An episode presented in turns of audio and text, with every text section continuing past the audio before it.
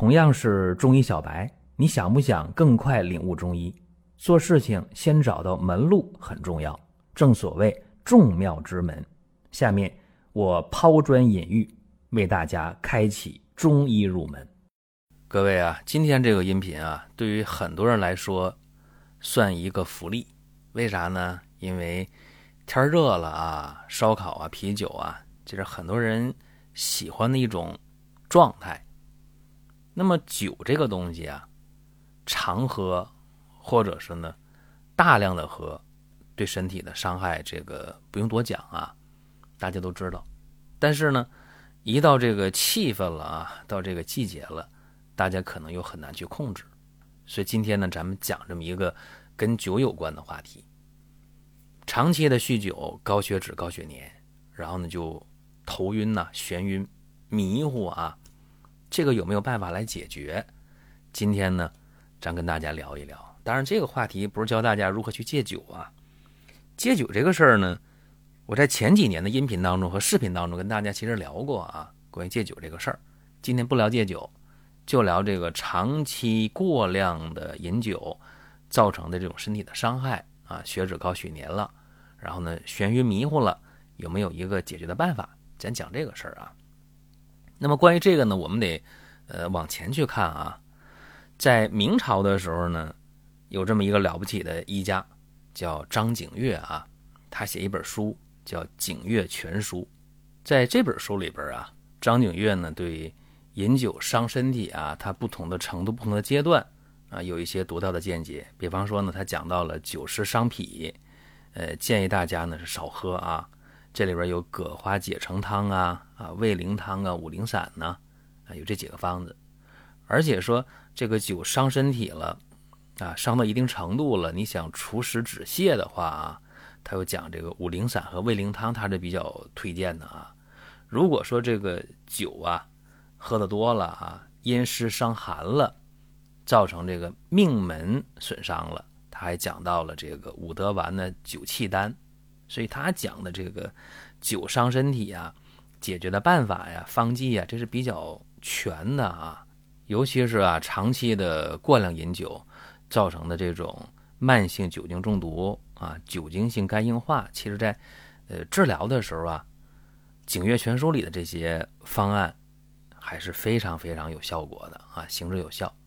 这是呃明朝的时候。那我们再往前看啊，往前看。到哪儿了呢？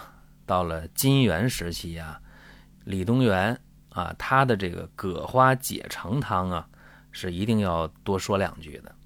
毕竟来讲啊，张景岳也非常的推崇葛花解成汤。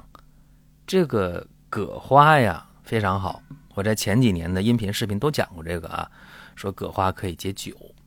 那么葛花解成汤，这个是治疗啥的呢？治疗这喝酒喝多了啊。吐了，啊，心里难受了，胃里不舒服了，用这个葛花解成汤。那这个方里边啊，就葛花一味药，它是解酒的。那配其他的药干嘛？行气利水、补虚和胃、行脾。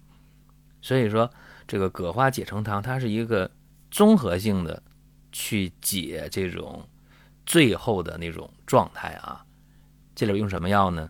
青皮呀、白术啊、陈皮呀、人参呐、茯苓啊、猪苓啊、泽泻、干姜、神曲、木香，呃，豆蔻、葛花、砂仁。你看啊，就这一个葛花是解酒的，其他没有为了解酒而解酒，对吧？行气利水、补虚和胃、行脾，是这样一个思路。所以说呢，咱得看啊，这个古代的这些了不起的医家，他们如何去针对这个酒醉。引起的这些问题去解决问题，那么你说这个方子很厉害啊？呃，咱再往前看呢，在《黄帝经》当中有这么一个方子啊，就更值得聊一聊。在《黄帝经》当中啊，一共有十三个方子，对吧？这里边有这么一个方子，解决酒疯的啊，就是喝完酒之后了啊，那么又受了风邪了，然后呢？那种状态啊，出汗比较多是吧？那今天也是啊，酒喝完了啊，受风着凉了，那肯定难受，对不对？这里边有一个方子叫泽泻饮啊，这个方呢，三味药：泽泻、白术、鹿涎草。有人说不行啊，这里没有解酒药。是的，这里一味解酒的药都没有，但是呢，它却能解决酒醉后这种状态。为啥呢？用白术健脾燥湿、止汗，对吧？哎，然后呢，这里边用这个鹿涎草是补肾、补虚，还能祛风湿，对不对？哎，是这样的。那么有人讲啊，说你今天。讲的不是《内经》十三方之一吗？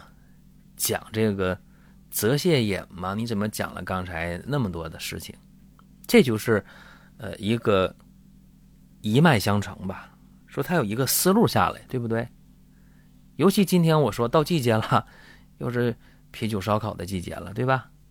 啊，大家喝了酒啊，吹着小凉风啊，空调，然后呢？不舒服了，吐了，头疼了，啊，难受了，怎么办？这个方子啊，咱们聊一聊。尤其是长期的酗酒，会造成什么呢？血脂、血粘都高了，体重也高了，对吧？啊，食欲也差了。咱今天咱还是从病例是吧？先聊这些，咱们下面讲病例。如果说身边人也需要这个内容，你可以转发一下。再有啊。就是关注的事儿，点关注不迷路，下回还能继续听。另外，大家可以关注一个公众号，叫“光明远”，阳光的光，明天的明，永远的远。这个号啊，每天都有内容的持续更新，方便大家了解最新的动态。点赞、关注、评论、转发这几个动作一气呵成，感谢各位的支持和捧场。男，三十八岁啊，身体胖，酗酒，高血脂、高血粘，经常眩晕乏力，食欲比较差。最近半年啊，头晕加重了，四肢啊，胳膊腿特别沉，特别重啊。